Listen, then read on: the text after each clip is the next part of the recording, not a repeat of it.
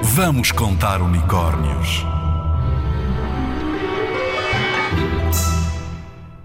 Zeus. Há muitos e muitos e muitos anos, os gregos acreditavam que Zeus era o pai de todos os deuses e de todos os homens, e que era o deus mais poderoso. A mitologia grega é um conjunto de histórias, fábulas, mitos e lendas sobre os deuses em que os homens acreditavam nesses tempos. E Zeus era o pai de todos eles e imortal, não morria. Era o mais importante. Quando desenhavam, mostravam-no rodeado de raios, de trovoadas e de chuva, porque diziam que Zeus tinha esse poder, o de lançar tempestades com a sua mão direita.